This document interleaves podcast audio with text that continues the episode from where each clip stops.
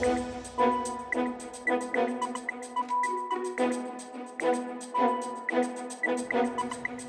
Bienvenidos a Club de Prensa. En esta oportunidad los acompañamos desde la ciudad de Nueva York. Soy Alejandro Rincón y les acompañaré en este espacio en sustitución de Gustavo Alegre. Este es el espacio de análisis de NTN 24. Recuerden ustedes que pueden seguirnos también a través de nuestras redes sociales en Twitter, arroba Club de Prensa NTN 24. Además, ustedes también tienen la oportunidad de seguir todo lo que debatimos en este espacio a través de nuestras transmisiones en Apple y Spotify.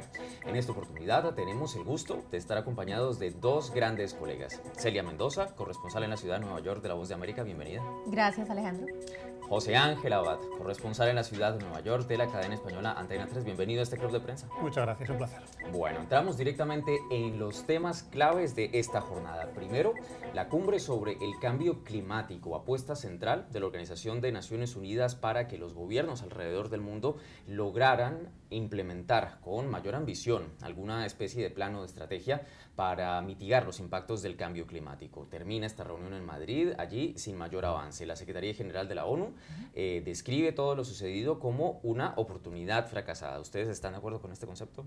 Definitivamente, vimos este comunicado de prensa del secretario general de Naciones Unidas, Antonio Guterres, pero al mismo tiempo vemos cómo se le ha perdido la fuerza a este acuerdo que fue firmado con gran pompa en el año, eh, hace alrededor de cinco años. Estamos hablando del inicio del, del acuerdo en París, cuando el presidente Barack Obama era el líder. El presidente de los Estados Unidos, Donald Trump, se retira en la mayoría de los puntos, ha asegurado que se saldrá completamente de este acuerdo y esto ha llevado a países eh, como China, como Rusia, India, quienes son los más importantes para que hagan estos acuerdos y pueda haber un impacto real, porque son los mayores emisores, para que se comprometan. Y en este acuerdo lo que vimos es un retroceso significativo dentro de esos avances. Ahora, José, uno de los temas que tal vez más uh, polémica ha generado justo al, terminar esta cumbre sin acuerdo es uh, lo que llamamos la desconexión entre la realidad aportada por la ciencia y eh, finalmente las plataformas de gobierno que no logran eh, acordar o avanzar en estas plataformas. Es decir, es real esto de la desconexión, es decir, ¿qué estamos viendo de parte de la actitud de los gobiernos frente a lo que sucede ahora con el clima? La desconexión es absolutamente real y lo que les ocurre a los países es lo que, lo que nos ocurre tantas veces a las personas en la vida. Todo el mundo sabe qué es lo correcto y cuáles son los datos, el problema es hacerlo y ponerlo en marcha porque lleva esfuerzo y es caro. Básicamente esa es la situación. El Acuerdo de París quedó herido de manera quizá fatal o desde luego traumática cuando Estados Unidos se retira y estamos todavía en ese proceso. Esta cumbre empezó mal, ha terminado probablemente incluso peor y ahora todo queda pospuesto a la siguiente parada, que será el año que viene, curiosamente en un país que, sigue, que ahora será una nueva incógnita, que es Inglaterra, será en Escocia, suponemos, suponemos que Escocia seguirá siendo, perdón, parte del Reino Unido, no de Inglaterra, eh, pero lo interesante es que esa cumbre va a llegar justo después de algo absolutamente fundamental, que serán las elecciones en los Estados Unidos. Si hay una continuidad de la administración Trump, el el movimiento de lucha contra el cambio climático, tal y como está establecido ahora, tendrá su momento de la verdad y tendrá que hacer frente a algo que ha intentado retrasar estos años, que es su momento de realpolitik. Tenemos músculo político para sacar adelante lo que queremos y todo apunta a que no lo hay. A propósito del movimiento de cambio climático, quiero eh, su análisis y su perspectiva sobre el efecto Greta Thunberg. Mm. Finalmente, nunca como antes en la historia habíamos tenido a alguien con eh, una visibilidad a escala global como lo logra esta joven activista sueca. A pesar del efecto Greta, de haber navegado por todo el mundo, de llamar, incluso de venir aquí a la ciudad de Nueva York, pues igual mover a los gobiernos no es tan fácil a pesar de esto. Del efecto Greta, ahí como lo ven y también pues planteado a futuro. Tiene que ver mucho con esta nueva generación que está involucrada en hacer cambios sociales, no solamente Greta con el tema eh, climático, lo hemos visto en países como Chile, donde las nuevas generaciones son las que están empujando un cambio. Eh, lo que sí muestra es que el poder político, como mencionaba José, todavía sigue dentro de los países y los líderes eh, que son personas mayores que no están muy de acuerdo con estos cambios por ahora, ah, pero esto no significa que en algunos años y posiblemente para la próxima conferencia, dependiendo del ambiente político, podríamos ver algo distinto. Ahora, que sea nombrada persona del año, que le dé una plataforma a este tema que se ponga en una pelea con el presidente de los Estados Unidos, también ha desviado un poco el tema central de lo que ella tiene y el mensaje que quiere. Ahora, esto no significa, desde mi punto de vista, que en algunos años estos activistas jóvenes eh, hagan cambios significativos, pero hay que esperar y ver cómo se maneja en el ámbito político, que a la larga son los que tienen que tomar esas decisiones y tienen el poder. Sí, hay un efecto curioso y es el efecto eh, anti-Greta, porque es cierto que Greta ha conseguido movilizar y visibilizar eh, una parte de, muy amplia de segmentos de la población en todos los países que estaban sin movilizar, que estaban sin exhibir su músculo para intentar forzar a los gobiernos a tomar medidas.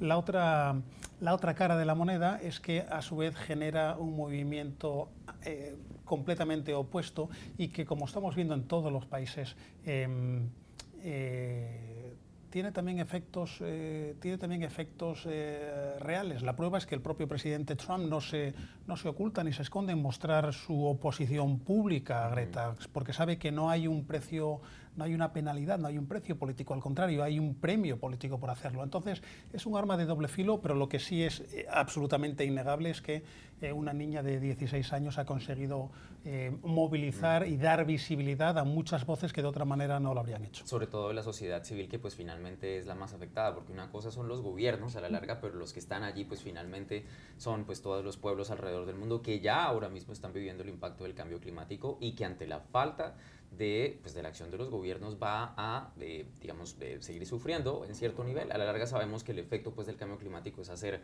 cada vez más severos ciertos fenómenos atmosféricos y ahí me conecto justo.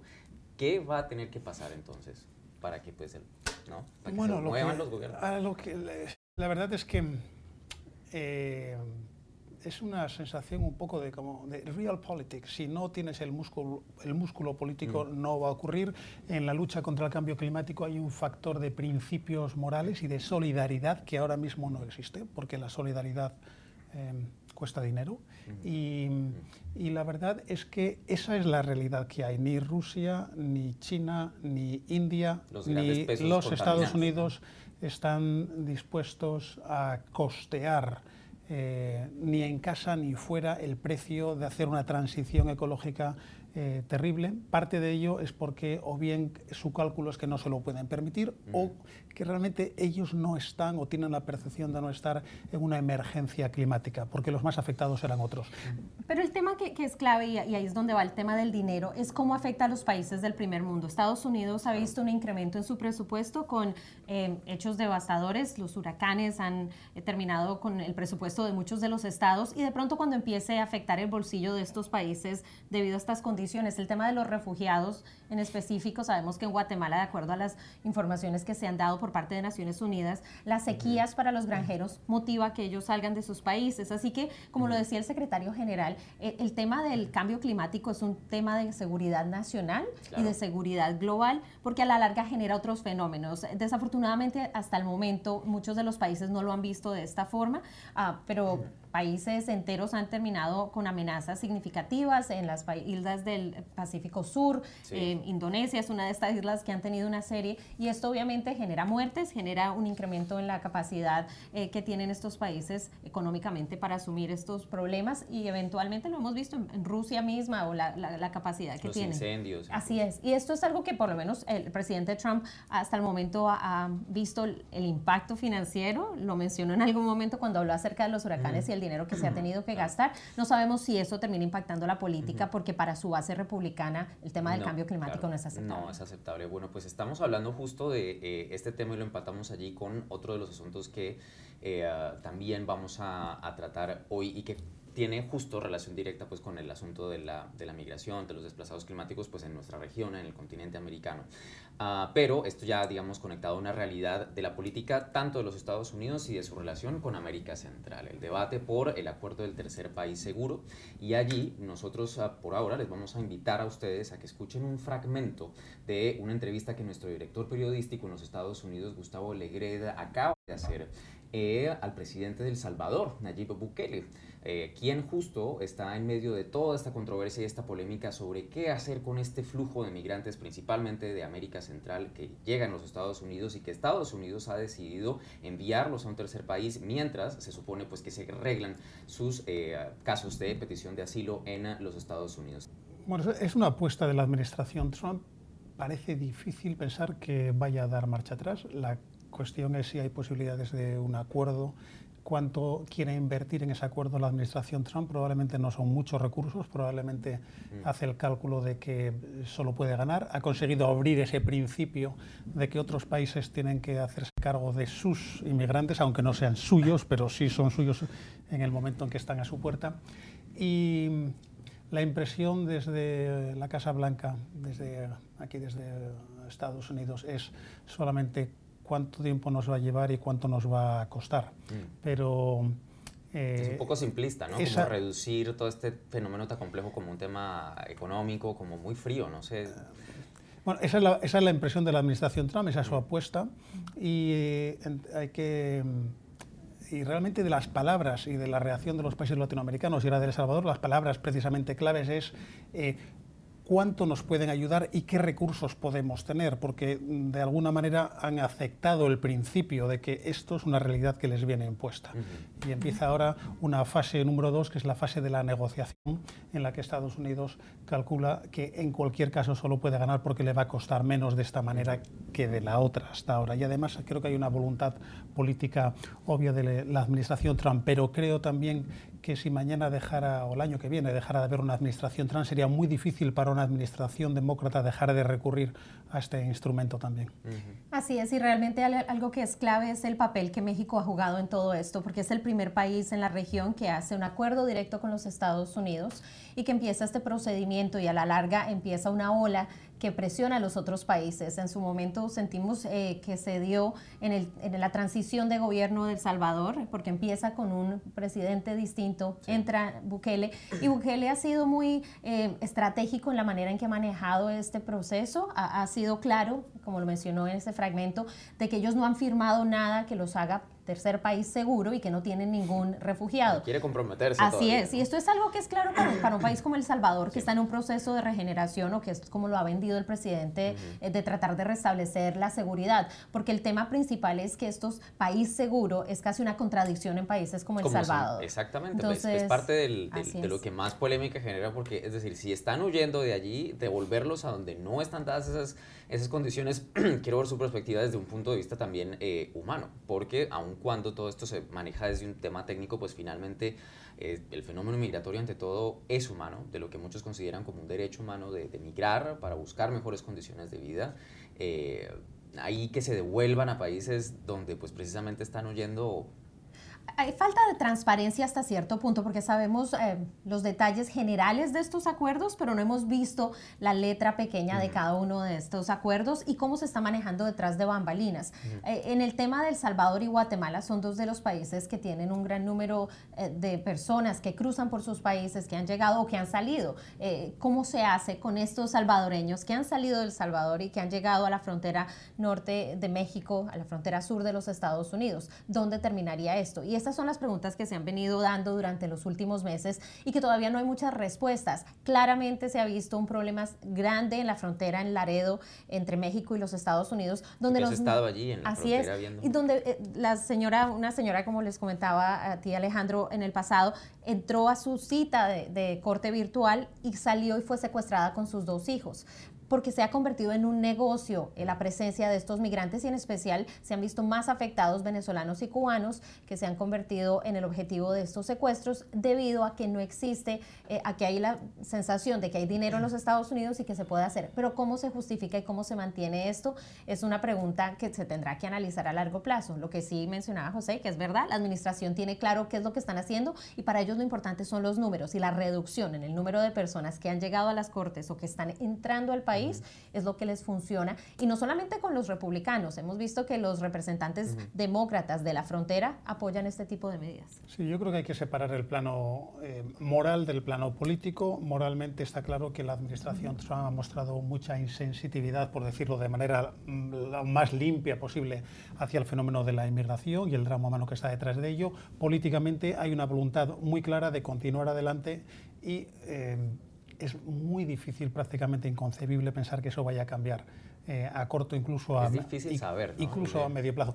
Pero hay un efecto colateral quizá interesante y creo que no está en la voluntad de la administración Trump, pero creo que sí merece la pena mencionarlo, y es que eh, está probablemente bien que en estos países, en este caso en El Salvador, también se instale en el debate público el, el, factor de que tenemos que tener un cuidado que no teníamos hasta ahora con una parte de la población que ha decidido inmigrar y que vuelta. porque, hasta, porque hasta ahora esto no existía. Desde luego, no es no es ese lo, que persigue la administración Trump, es un efecto colateral, pero puede haber un efecto colateral positivo en todo esto de que también en los países de origen tengan en cuenta que van a tener que ayudar a esos inmigrantes a los que hasta ahora simplemente se les abría la puerta para que un factor detonante tal vez para que haya un proceso de cambio. Bueno, muy embrionario, ¿eh? y no eh, muy muy embrionario, pero em, quizá necesario también a esas alturas. Y ahí es donde los Estados Unidos juegan un papel fundamental en el término de los fondos. ¿Cuántos fondos se van a asignar y qué programas van a poder establecer o no? Finalmente manejar, proveer, dar condiciones de seguridad o sea, meterse ahí la mano al bolsillo, ¿no? Sí, pero quizá eh, entonces una vez que abrimos ese, ese debate de nuevo muy embrionario y que hay que mantener la, la expectativa eh, de manera humilde, pero una vez que abrimos ese debate a lo mejor a alguien se le ocurre pensar en algunos sitios que más que dar ayudas quizá sería interesante tener un sistema económico que se preocupe de que la gente no tenga que pasar por las penalidades, que no haya tanta corrupción, que no haya tanta violencia y quizás eso sea más barato que tener que repartir ayudas y estar pidiéndolas fuera. Usted está escuchando Club de Prensa, el programa de análisis de la actualidad desde Washington. Club de Prensa dirigido por Gustavo Alegret en NTN 24, el canal de las Américas. Véalo de lunes a viernes por nuestra señal internacional. Pídalo a su cable operador. Otro de los temas de la jornada, eh, la relación de los Estados Unidos con México y la aprobación de este nuevo tratado comercial, el TEMEC, pero que en las últimas horas vuelve a estar sujeto a una gran controversia por una eh, imprevista eh, un imprevisto movimiento, por decirlo así, de los Estados Unidos que ha generado una protesta de México. Su lectura sobre eh, que los Estados Unidos como principal aliado de México introduzca estos cambios denunciados por México, haciendo parecer casi como que le ponen un bombazo a este acuerdo que tanto costó, ¿no? Sí, y esto es algo que, que bueno, recordemos que se firma la semana pasada, el martes, eh, y esto se da después de, que eh, la semana anterior hubieran dudas por parte de México acerca de estos supuestos verificadores que habían sido propuestos por los demócratas para que fueran a las plantas, a los diferentes lugares de trabajo y verificar las condiciones de trabajo. Crítica fuerte para AMLO en ese frente porque se hablaba de una pérdida de la independencia, soberanía de México. Y obviamente para los demócratas ha sido una victoria presionar los derechos laborales. Y este tema ahora de cinco miembros o de tres miembros que puedan ser una comisión que se aceptó hasta cierto punto dentro de esto, que es así es. y el punto es que ahora eh, México ve que esto no puede funcionar o que se están tomando ventajas más amplias por parte del Congreso de los Estados Unidos. Y de ahí esta visita sorpresa. ¿Cómo funciona esto en México? Manda un mensaje de que el país está buscando una forma de ir en contra de este avance eh, que los mexicanos ven como una violación a su soberanía, pero que también para las empresas eh, que trabajan en México eh, podría significar entrar dentro de estas propiedades privadas y mirar cómo están funcionando. Esto es algo que obviamente tendrían ahora que luchar con esta medida, con este artículo y esta propuesta de ley que los demócratas están supuestamente ahorita debatiendo en el Congreso y que podría ser algo que se dialogue entre estos líderes negociadores. ¿Cómo se ve? Es difícil eh, plantearlo. Sabemos que se espera que el jueves en los Estados Unidos en el Congreso voten y para aprobar esta medida y no sabemos si esto podría retrasar. Esto sería algo eh, sorpresa si llegara a ser. ¿Ves posible que el jefe negociador que pues sabemos eh, de México viajó ahorita hacia Washington logrará hacer algo antes de la votación del jueves? Bueno, es probable que encuentren algún tipo de acomodo, sobre todo porque no existe un problema tanto real económico como un problema de óptica, de por qué a última hora Estados Unidos, entre comillas, mete cuchara en algo que ya se había firmado. Y, la razón por la que ocurre es porque el acuerdo es demasiado goloso políticamente en Estados Unidos como para que demócratas y republicanos no intenten apropiarse en el último momento de él, sabiendo que esto por un lado ha sido una victoria para Donald Trump, por otro lado los demócratas también han, clamado, han reclamado su victoria porque han añadido sus condiciones y esto forma parte de este, eh, de este último minuto del acuerdo de quién, se, quién puede eh, adueñarse del último punto. La víctima colateral es México, problema real es difícil que exista y yo creo que sí habrá un, un acomodo, pero es cierto, ha habido falta de sensibilidad a la hora de de reconocer la soberanía de México. No, porque finalmente, pues ahí en este tema comercial y además teniendo otro reto grande como el de la migración que veníamos hablando, o sea, como meterle ahí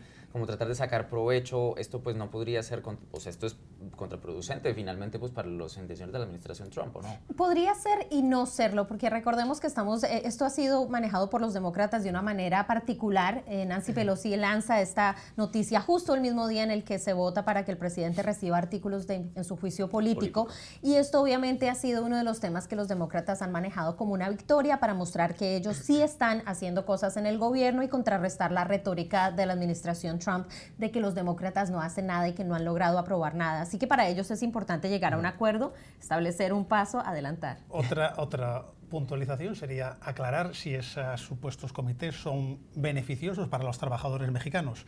Y quizá podríamos entonces abrir el debate de otra manera y quizá entonces México tendría que verse más en el espejo. Pero que sería un reflejo para ellos. Así es. Es decir, esa, sería la cuestión, la cuestión de fondo, si esos comités serían buenos para los trabajadores mexicanos, pero es un debate sin duda diferente del, de la soberanía y del respeto. Y del respeto. Así es, porque los Estados Unidos a la larga no tendrían nada que hacer si vemos eh, un grupo de mexicanos eh, que vengan a revisar las condiciones de trabajo en las empresas estadounidenses. Ahora, obviamente son dos países distintos, eh, las denuncias que se han hecho en ciudades en la frontera donde hay maquilas, donde hay abusos laborales, ese es el tipo de tema pero cómo se maneja realmente es político más que eh, de derechos laborales. Bien, pues eh, otro de los temas de la jornada eh, está un poco más al sur de nuestro continente. Evo Morales, ahora en la Argentina, recibiendo pues allí el amparo de pues la nueva administración que está allí, del gobierno Fernández.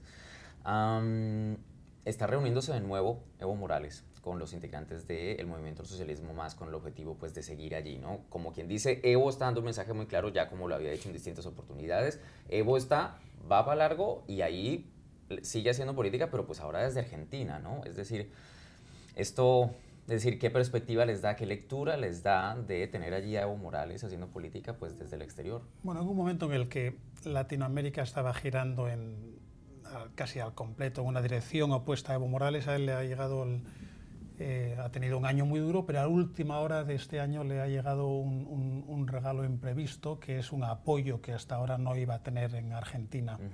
Em, la cuestión es, ¿cuál es el cálculo político de Evo Morales? Sabe que ahora tiene un crédito político para operar amplio en Argentina. ¿Cuánto va a durar ese crédito? ¿Hasta dónde cree Argentina que puede llegar?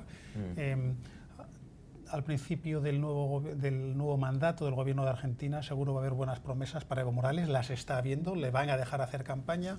La cuestión es si, eh, cómo va a usar ese crédito Evo Morales, se va a convertir en un problema para Argentina, se va a convertir en un problema más serio para Argentina que para Bolivia. Teniendo ahorita Argentina temas tan difíciles a nivel interno, ¿no?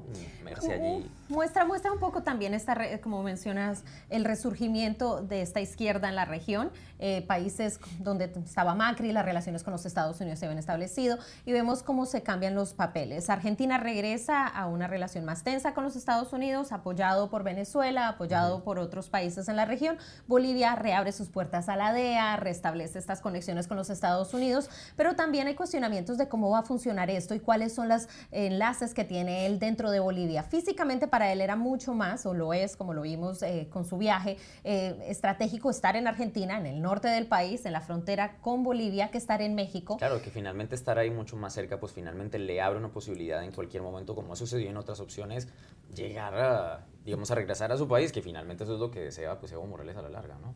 necesitamos saber cuál es el cálculo de Evo Morales, aún no lo sabemos, pero lo que sí sabemos es que 2019 no ha sido un buen año para Bolivia, ha sido un año de mucha inestabilidad y por ahora está ocurriendo todo lo que tiene que ocurrir para que el 2020 siga siendo un año de inestabilidad para Bolivia. Eso no es una buena noticia para Bolivia, no es una buena noticia para América Latina. También el tema de financiero. Recordemos que Evo Morales, y esto es algo que, en la prensa internacional no se sabe mucho, y es cada vez que un periodista preguntaba acerca de la deuda externa del país, se le cerraban las puertas, se le acusaba de estar eh, haciendo cuestionamientos que no deberían hacer. Esto fue denunciado por la Asociación de Periodistas de Bolivia durante la mitad de las protestas, y esto obviamente muestra que existen temas que van a salir a relucir durante los próximos meses y que muestran problemas dentro de la administración más allá del tema político, eh, tema financiero, que hasta el momento no se ha puesto bajo la lupa en, Bolivia. Eh, él ha hecho avances y de ahí el apoyo por parte de los grupos indígenas, ha retomado algunos de los eh, importantes estructuras de poder y también aeropuertos, otros temas que han sido claves. Con España ha tenido peleas en términos de quién es el dueño del aeropuerto, quién no, pero todo esto obviamente sin su presencia y sin sus aliados dentro del Tribunal Supremo de Justicia, dentro de la política, podemos empezar a ver estos temas y cómo se desarrolla con esta posibilidad de que él regrese o no. Ahora, a la larga también, ese tema, por ejemplo, el manejo con las comunidades indígenas para un país como Bolivia es absolutamente determinante. Finalmente son la base y son la mayoría de aquellos quienes han, digamos, forjado los últimos cambios políticos en el país y tener a Evo, digamos, apostándole al mismo, él sigue con su movimiento al socialismo, es ese mensaje Absolutamente, claro. Y nunca renunció a esa posición, porque hay que recordar que ahora sabemos que él nunca renunció a ser el presidente de la comunidad indígena, a pesar de ser el presidente del país. Y eso es algo que se empezó a, manejar como un tema de conflicto de interés, pero que nunca lo hizo y que mantiene a este grupo de indígenas apoyándolo y que siguen hoy presionando para que él regrese. Usted está escuchando Club de Prensa, el programa de análisis de la actualidad desde Washington. Club de Prensa dirigido por Gustavo Alegret en NTN 24, el canal de las Américas. Véalo de lunes a viernes por nuestra señal internacional. Pídalo a su cable operador. Otro de los temas centrales de la jornada, Brexit, el Reino Unido vuelve a encaminarse, al parecer, hacia esta fase de salida definitiva, un momento de tensión eh, política, de una enorme polarización allí en el territorio británico y pues la victoria que ha tenido pues el que se mantiene pues como primer ministro eh, no solo profundiza pues este espacio eh, de debate sobre la fase de salida del país pues de la Unión Europea. Lo que viene ahora es cada más inminente esta posibilidad, su lectura sobre eh, lo que sucedió en materia política en las últimas horas allí en el Reino Unido. bueno, lo primero es asumir, aceptar y no dudar de que el mapa político en el Reino Unido y en todo lo relacionado al Brexit ha cambiado absolutamente. Va a haber Brexit, va a ser un Brexit eh, completo, y aunque no haya acuerdo ahora económico, eso se va a negociar durante los próximos meses, a nadie le va a interesar que el Brexit sea un proceso traumático en Europa, a nadie le va a interesar humillar al Reino Unido y a nadie le va y nadie va a tener tampoco el músculo político ni económico para conseguir para hacerlo, porque el Reino Unido es cierto que solamente es una parte de Europa, pero es una parte significativa. Eh, entonces probablemente haya un acomodo económico en los próximos años. Lo que los británicos han hecho, hicieron hace unos años y han reafirmado ahora es su voluntad de no ser un país tan europeo como el resto de los europeos, que es algo muy británico. Es una decisión política, estratégica, no es una decisión económica. Y ese va a ser ahora el futuro del, Reino Unido, al menos para una generación. Estamos hablando de una generación larga, 20, 30, 40 años al menos esa ha sido la elección de los británicos. Yo recuerdo mis años de corresponsal en Londres, entrevistar muchas veces a Jeremy Corbyn. Nunca hubiera imaginado que Jeremy Corbyn hubiera sido líder del Partido Laborista, porque es un eh, candidato, no vamos a decir extremista, pero sí, desde luego, alejado del centro, por eh, razones que probablemente tengan que ver con el eh, auge del populismo y con el descontento en amplias capas sociales. Conseguido, consiguió copar las posiciones del partido, hacerse dueño del partido, pero esta, esta elección ha dejado claro que la opinión pública del Reino Unido no está ahí, no está en la radicalidad, no está, en la ambivalencia hacia Europa tampoco, a pesar de todas las protestas que hemos, vimos, que hemos visto. Y ese es un resultado contundente. Todo el mundo debe muy rápidamente de eh, sacar conclusiones. Por cierto, también en los Estados Unidos, donde en el Partido Demócrata quizá los candidatos eh, más alejados del centro se están planteando ahora mismo si realmente esto les puede afectar y de qué manera les puede afectar a ellos. que también de una u otra forma es casi como el efecto Trump, ¿no? Saber la polarización que lleva tan recargado, la, la gente está diciendo no, tal vez por ahí estos extremos, no, ¿no? Y para los británicos, como mencionaba José, e, es, es un punto en el que ya están listos para que se dé el proceso. Llevan varios años manejándolo. Boris Johnson asegura que va a hacerlo y se ha comprometido a tratar de darle eh, respuesta a esta petición que ha hecho el pueblo en Inglaterra. Eh, que perdieran de la manera que perdieron eh, es significativo, muestra un cambio en, estas posiciones, porque estamos hablando de todos estos pueblos que en el pasado eh, votaron por el Partido eh, Laborista, pero al mismo tiempo quienes apoyaron a Tony Blair en su momento, que fue uno de los líderes más representativos. claro. y esta promesa que se hace ahora es una promesa de que esto se arregle de una manera rápida y ya están listos para ese cambio. ¿Cómo se va a llevar a cabo? Hay que esperar y verlo cómo lo maneja Boris Johnson, pero ahora tiene el liderazgo y tiene el poder, lo que no tuvo Teresa May. Así que eso le va a permitir hacer cosas que su predecesora no pudo hacer. Lo que yo me pregunto sobre todo también es, aun cuando pues esto es más un asunto político, pues igual el económico de una u otra forma pues es, es innegable que va a marcar. Uno de los aspectos que mayor controversia ha generado en todo este tiempo ha sido el de toda la movilidad, por ejemplo, eh, humana en términos ah, de empleos, de todas esas personas que una vez del Brexit no se sabe pues qué van a hacer, personas que han estado años construyendo una vida allí, pero que de un momento a ahora no, pudiera de una u otra forma este asunto político, por ejemplo, de aquellas personas que se ven atrapadas en un proceso que realmente no conocen, pasar factura en algún instante en, materia política? O... Bueno, uno de los, uno de los eh, orígenes fundamentales del Brexit fue toda la cuestión de inmigración dentro del Reino Unido, que fue un poco la llama que avivó especialmente, que, encendió el debate del Brexit. La verdad es que lo probablemente vaya a haber cambios en ese sentido, probablemente no vayan a ser tan traumáticos tan importantes como todo el mundo imaginaba. Probablemente vaya a haber también muchos cambios eh, económicos. A nadie le interesa una guerra comercial en Europa.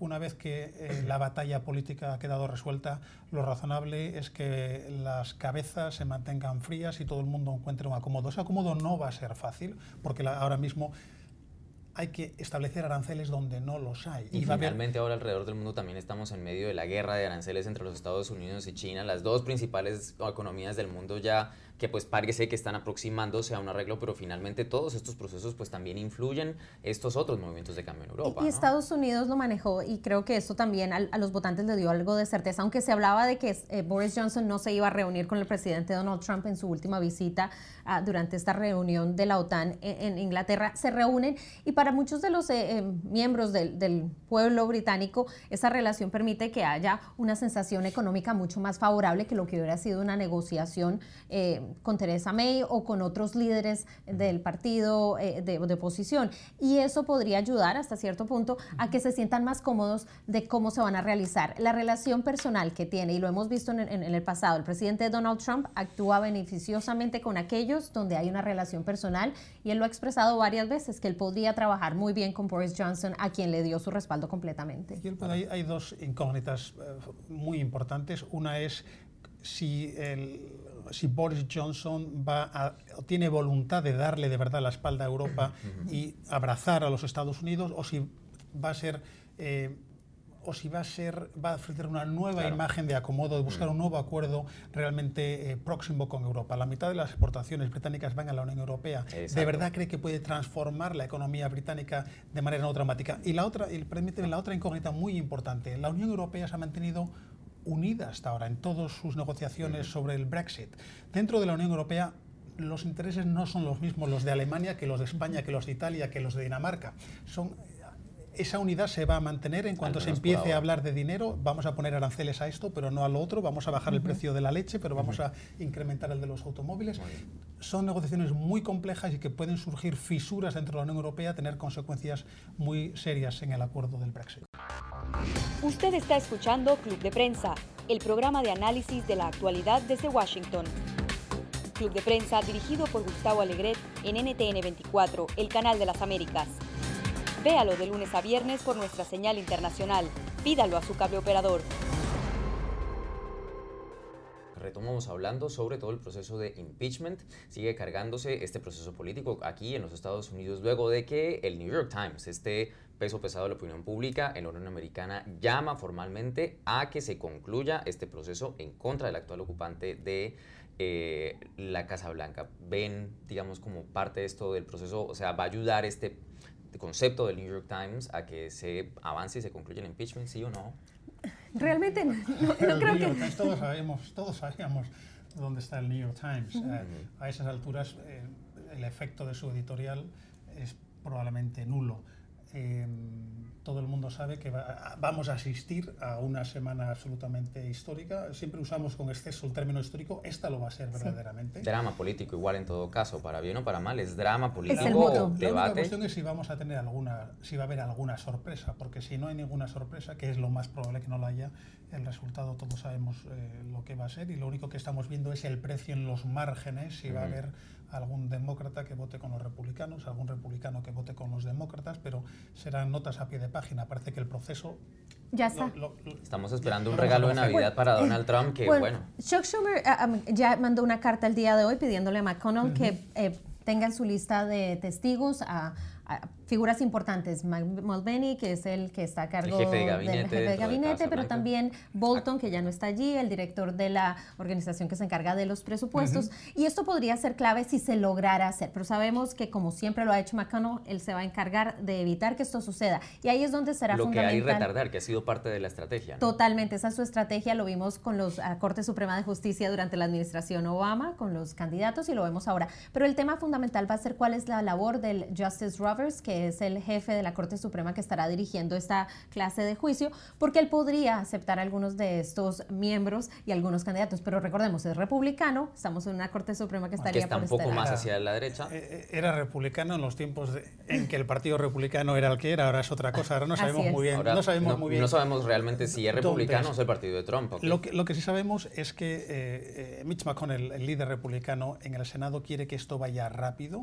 La razón por la que quiere que vaya rápido, la razón oficial es porque quieren, eh, no quieren eh, que haya, no, creen que no hay razones para el impeachment, cuanto antes cierre este capítulo mejor, pero hay otra razón y es que dentro del Partido Republicano también hay más fisuras de lo que parece. Están divididos también. Porque abrir, el melón, abrir el melón de traer a, de traer a nuevos testigos, como quiere el Partido Demócrata. Los republicanos tendrían que aportar su propia lista y ahí habría muchas divisiones. Y diferencias. muchas diferencias. Y para traer, y para traer a, a, testigos hace falta una mayoría simple. Quizá Mitch McConnell no tendría esa mayoría Así es, y son cuatro votos los que necesita Chuck Schumer y en los que se está enfocando. Estamos hablando de eh, Mitt Romney, del uh, Collins, los cuales podrían decir, ok, y podrían hacer lo que sucedió durante el, eh, Kavanaugh el juez cuando estaban buscándose allí. Y es, puede ser que voten en contra de que se remueva al presidente, pero necesitan votar a favor de que se haga una investigación o por lo menos una evidencia completa. Y ahí podría McConnell eh, no tener los votos Estamos encaminándonos en todo caso pues a una semana dramática, ¿no? Y si me permites, Alejandro, todo el mundo tiene una opinión sobre las consecuencias del impeachment, a quién va a, ayudar, quién va a salir perjudicado. Yo haría un llamamiento a la prudencia y a la experiencia. Nadie sabe ahora mismo cuáles van a ser las consecuencias del impeachment en unos meses. Quien diga que lo sabe o nos intenta convencer de algo o no sabe de lo que habla. Qué hacer. Bueno, está por verse finalmente cómo se desarrolla todo este proceso. A ustedes, gracias por acompañarnos en este espacio. Celia, José, espero tenerlos nuevamente aquí en la ciudad de Nueva York. Ustedes también, gracias por acompañarnos en este espacio. Continúen con más de la programación de NTN 24, el canal de las Américas.